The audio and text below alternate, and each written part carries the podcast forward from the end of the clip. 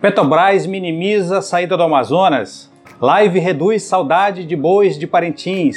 Prefeitura entrega complexo viário. Codan avalia projetos de 1,5 bilhão. Academias e salões voltam às atividades em Manaus. Essas são algumas das principais notícias do portal do Jornal do Comércio no jcam.com.br. Eu sou Fred Novaes e esse é o JCM News.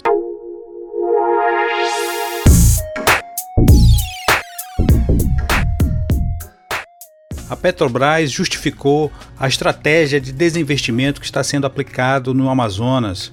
Segundo representantes da empresa, a companhia não perdeu interesse no Estado, nem está se retirando completamente. Em entrevista exclusiva ao Jornal do Comércio, o diretor de Relacionamento Institucional da Petrobras, Roberto Furian Ardengue, afirma que a companhia está em um momento importante em seu portfólio, no qual procura investimentos que façam sentido para o seu tamanho e a maneira de atuar no setor. Por isso, a opção por maiores investimentos no pré-sal em detrimento à bacia do Amazonas. A Petrobras sempre vai continuar a, ah, avaliando oportunidades eh, de investimentos e de negócios em todas as regiões do Brasil, inclusive no Amazonas. Esse movimento de saída do Polo do Urucu não quer dizer que nós vamos sair definitivamente da região norte e nem do Amazonas. Vamos continuar observando o mercado, vendo as oportunidades e é, avaliando se será o caso da gente voltar a atuar no Amazonas se houver uma boa oportunidade, tanto na produção de petróleo quanto na produção de gás natural. O Amazonas e toda a região norte possui várias bacias sedimentares, tem a bacia do Amazonas, a bacia dos Solimões, a bacia do Acre, do Acre a, a bacia do Foz do Amazonas, na margem equatorial. Então, são bacias interessantes, sedimentares, e a Petrobras, com seu trabalho de geologia, sempre continuará buscando oportunidades para descobrir mais petróleo no Brasil, como foi o caso da bacia de Campos, como foi o caso do pré-sal na bacia de Santos. Então, essas oportunidades continuarão sendo avaliadas pelo nosso corpo técnico. O representante da empresa explica ainda que a produção em Urucu, apesar de importante, está bem abaixo do alcançado na área do pré-sal. O polo Urucu estava sim produzindo uma quantidade importante de petróleo e gás, mas não para o tamanho da para, para Petrobras. Por exemplo, o polo Urucu inteiro produz cerca de 15 mil barris de petróleo por dia. Esse é o uh, volume produzido em 70 poços é, do Polo Urucu. É, no caso do pré-sal, apenas um poço é, do pré-sal chega, produz em média 17 mil barris. Então, apenas um poço produz mais do que os 70 poços que são produzidos em Urucu. Há poços no pré-sal que chegam a produzir 50 mil barris de petróleo por dia, um volume três vezes mais do que todos os poços produtores de petróleo.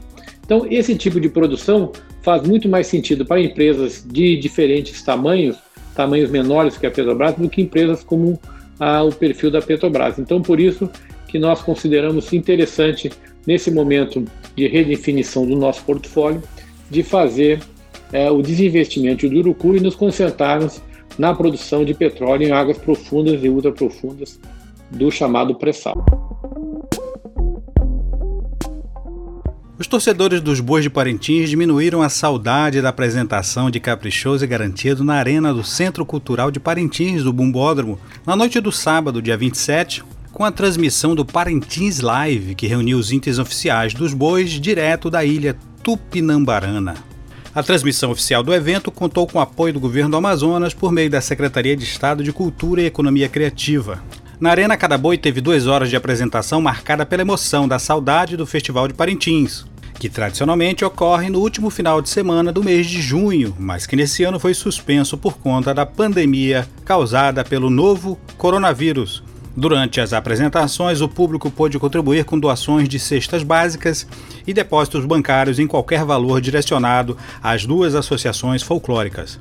Por ordem definida em sorteio, o Boi Bumbá Caprichoso foi o primeiro a entrar na arena, na casa do artista plástico e cenógrafo Juarez Lima, Parintins Live teve tons de festa e muita emoção. A torcedora Sara Simonetti lamentou o fato de não poder torcer ao vivo, mas agradeceu por matar um pouco da saudade através da transmissão. É uma dor imensa É uma dor imensa porque é, essa paixão só entende quem é garantido, quem é perreché, quem ama o Festival de Parintins. Então, todos nós estamos sofrendo muito. E hoje é o momento da gente, com essa live, matar um pouquinho a saudade do nosso boi. Entendeu? Mas a gente escuta isso, é uma emoção, dá vontade de chorar, a gente arrepia e é uma vibração imensa.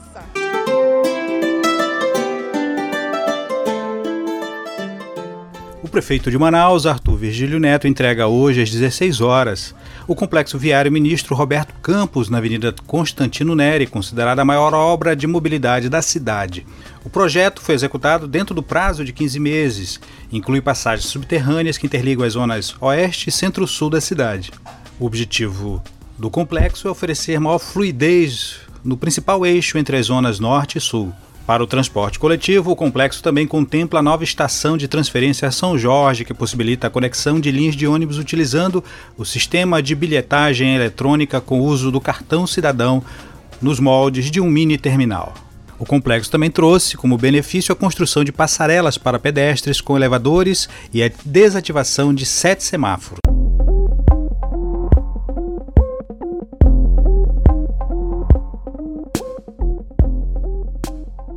O Conselho de Desenvolvimento do Estado do Amazonas, o CONDAN, realiza amanhã às 10 horas a primeira reunião virtual para avaliar 50 projetos industriais com linhas de produção que vão de aparelhos para testagem de amostras sanguíneas e máscaras descartáveis a telefone celular, motonetas e processamento de alimentos regionais. Os projetos industriais incluídos na pauta estão estimados em 1,5 bilhão com geração de 2.815 empregos no período de até três anos. No setor eletroeletrônico estão relacionados projetos como o da da SEMP TCL para a fabricação de televisores com tela de cristal líquido estimado em 887 milhões, e o da Filco Eletrônicos para a produção de telefone celular digital com recursos de 16 milhões.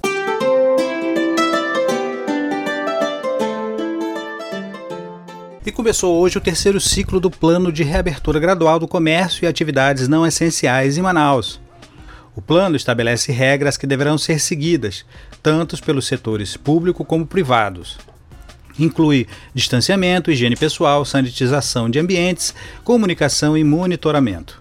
Neste terceiro ciclo estão liberadas as atividades comerciais como lojas de artesanatos e souvenirs, cabeleireiros, barbearias e outras atividades de tratamento de estética e beleza, além de comércio de doces, academias e similares, e comércios varejistas de artigos de caça, pesca e campo, além de objetos de arte, comércio de fogos de artifícios e estandes de vendas imobiliárias.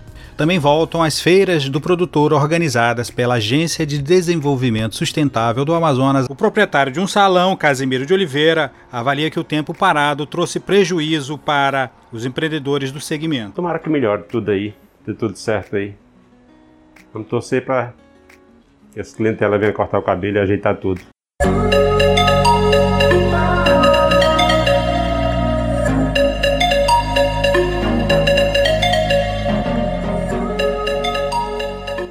Essas são algumas das principais notícias do portal do Jornal do Comércio no jcam.com.br.